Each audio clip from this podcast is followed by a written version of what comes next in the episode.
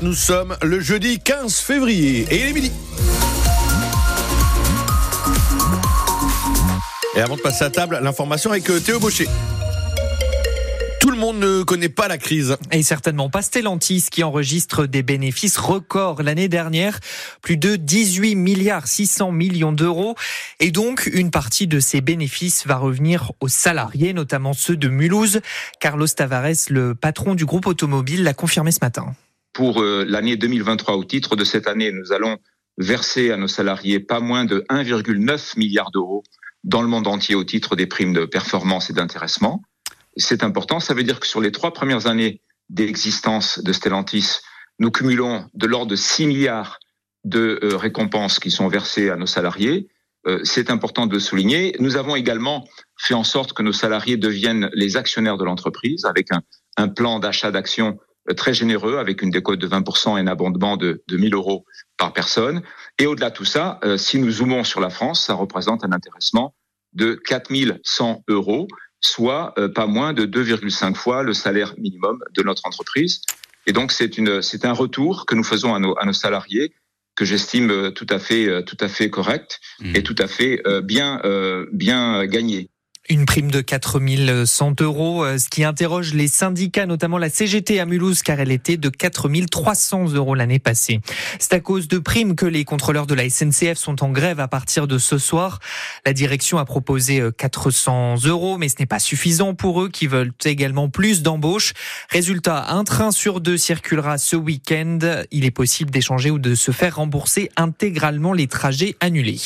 À quelques jours du deuxième anniversaire de l'invasion russe en Ukraine, le président ukrainien Volodymyr Zelensky sera en visite à Paris demain pour signer un accord de sécurité entre la France et l'Ukraine. Deux jeunes hommes se sont noyés dans l'île à Strasbourg. Leur voiture est tombée dans la rivière ce matin au niveau du pont du Mercus entre la gare et le centre-ville. Ils n'ont pas survécu à l'accident. Leurs corps ont été récupérés par les pompiers.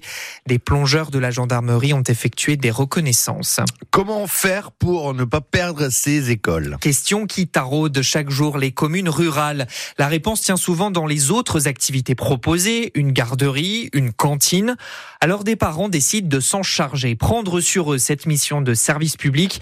C'est le cas à Natsviller dans la haute vallée de la Bruche. Les lutins de la Serva depuis septembre occupent les enfants et font même vivre tout le village Olivier Vogel.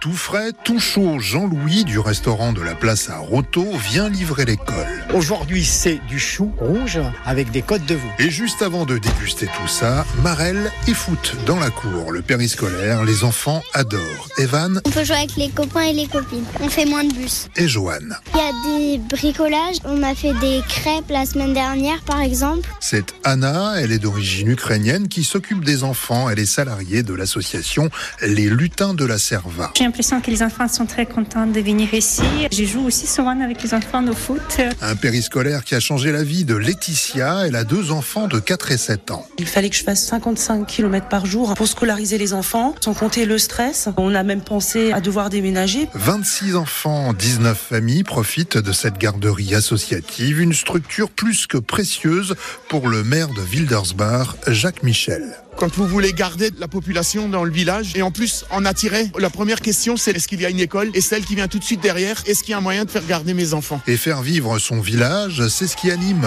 Renaud Tchudi, le coprésident des Lutins de la Serva. Un village vit par ses habitants, par ses enfants, tout ça c'est possible grâce à la garderie et à l'école qui est maintenue grâce à la garderie. Trois garderies associatives forment ce petit réseau de montagne. Cet exemple fait des émules dans le Bas-Rhin, c'est ce que nous disait ce matin l'Opal qui aide ces associations à se structurer.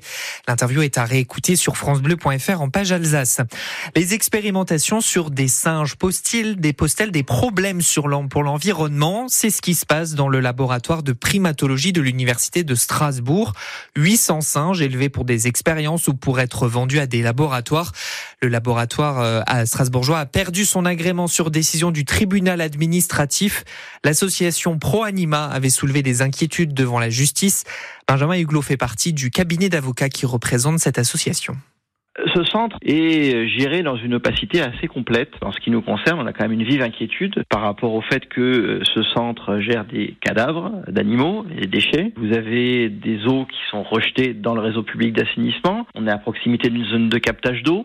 Il y a donc euh, une procédure de contrôle, mais qui est un autocontrôle effectué par la plateforme Silab, qui donc doit faire des prélèvements tous les deux mois. Est-ce que ces résultats sont remontés au niveau de la métropole? Est-ce qu'il y a une information claire? On n'en sait rien. On a des animaux qui sont malades, qui peuvent s'enfuir. Il n'y a pas davantage d'informations du public ou encore moins des élus et des services de secours sur l'attitude à adopter en cas de fuite d'animal. Je pense que l'Université de Strasbourg a tout intérêt à jouer la carte de la transparence dans cette affaire. L'université qui a simplement euh, indiqué avoir fait une nouvelle demande d'agrément auprès de la préfecture qui doit organiser une enquête publique dans les six mois. Le directeur de l'école de ski de la Bresse fait son mea culpa. Il reconnaît bien avoir transporté 70 euh, tonnes de neige, mais c'était pour maintenir l'économie de la région, a-t-il expliqué, insistant sur le ridicule de la polémique dont nous vous parlions il y a quelques jours portée par des associations écologistes. Le SATH a perdu face à Nice hier soir 28 à 21 en 16e journée journée de D1. Alors les handballeuses ont une semaine pour corriger le tir, car samedi prochain, le 24, elles jouent face à Metz. Match, qui se jouera bien à guichet fermé, ça a été confirmé ce matin. 5600 spectateurs au Rhénus, ce sera la plus grande affluence jamais enregistrée en première division féminine de hand.